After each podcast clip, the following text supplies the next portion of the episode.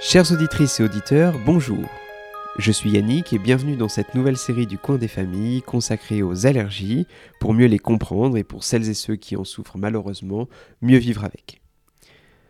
Alors nous allons nous intéresser au cours de ce podcast à l'asthme. Alors attention, autant vous prévenir tout de suite, ça risque d'être un petit peu dense.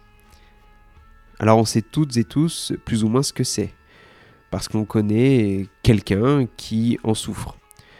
En effet, environ 10% des enfants sont touchés, et pour les adultes c'est un peu moins, environ 6,5%. Et pour les enfants, 80% des asthmes sont de nature allergique, et il faut savoir que ce chiffre est malheureusement en constante hausse. Et enfin, cette maladie provoque 60 000 hospitalisations et 900 décès par an. Alors, assez de chiffres comme ça pour l'instant, voyons ce que c'est qu'exactement l'asthme. C'est une inflammation chronique des bronches, donc du poumon, qui va résulter en la contraction des muscles lisses bronchiques, ce qu'on appelle la bronchoconstriction, et au gonflement de ces parois. Et du coup, cette compression va conduire à une réduction du diamètre des bronches et donc fortement empêcher la respiration. Alors bien sûr, certaines formes d'asthme sont liées à des allergies. Que ce soit des allergies présentes au sein de nos habitations ou à l'extérieur, je pense aux acariens, moisissures, squames, chats, pollen, etc. Mais d'autres facteurs non allergiques peuvent également déclencher une crise d'asthme. Je pense à la fumée de tabac, à des produits chimiques irritants, ou la pollution de l'air et notamment les particules fines. En effet, les scientifiques ont mené de larges études sur un grand nombre de patients et ont montré une relation évidente entre la pollution de l'air extérieur et le risque de devenir asthmatique. D'autres études ont également montré que l'exposition à la pollution atmosphérique était particulièrement dommageable durant les trois premières années de la vie, vie in utero comprise. Les polluants atmosphériques créent en fait un stress quotidien au niveau des bronches, ce qui induit une inflammation de plus en plus forte et donc finit par aboutir à de l'asthme. Un peu en fait comme une allergie. Mais les causes ne s'arrêtent pas là. On parle de pollution extérieure, mais quid de la pollution intérieure? Là où on passe le plus clair de notre temps, maison, école, bureau, commerce, etc. Surtout lorsqu'on vit en ville. En effet, de nombreux produits de nature chimique sont utilisés pour la construction et l'entretien de nos maisons et immeubles, ainsi que pour la fabrication de matériaux, mobiliers, ustensiles et j'en passe.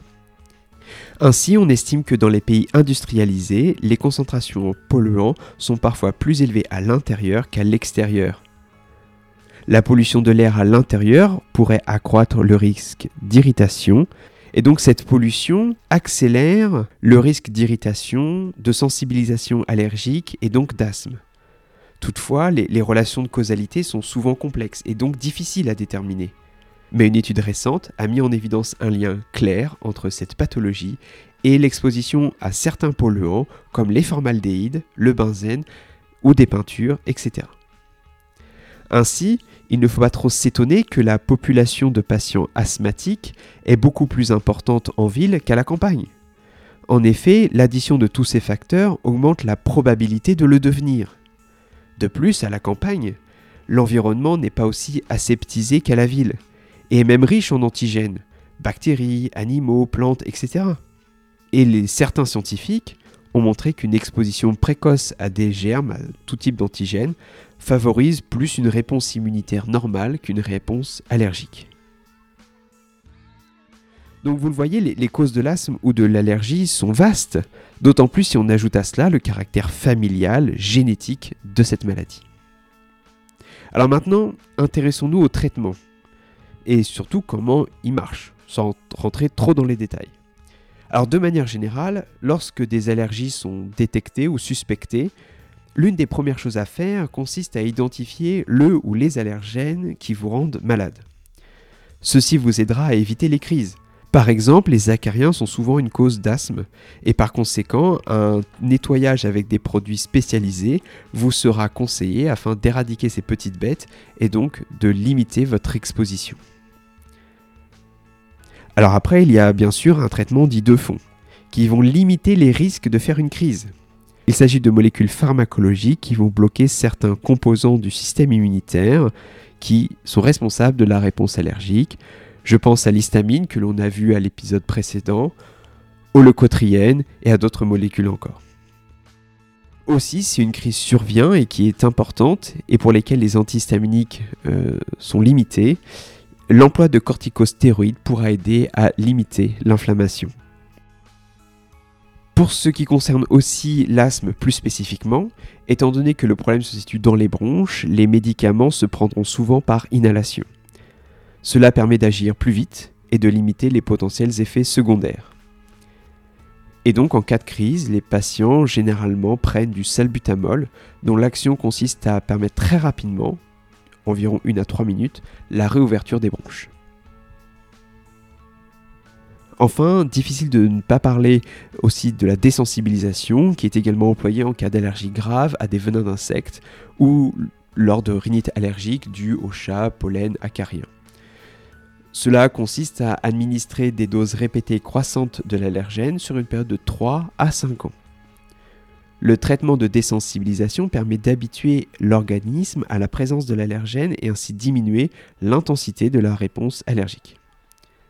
En fait, comme vous et moi, ou même comme le cerveau d'ailleurs, le système immunitaire a une mémoire, c'est pour ça que les vaccins existent, et est aussi capable d'apprendre. Apprendre par exemple à mieux tolérer certains allergènes ou antigènes. Et d'après les experts euh, d'un laboratoire américain, la clinique Mayo aux États-Unis, cette thérapie a montré une bonne efficacité en cas d'allergie aux chats, acariens et pollen.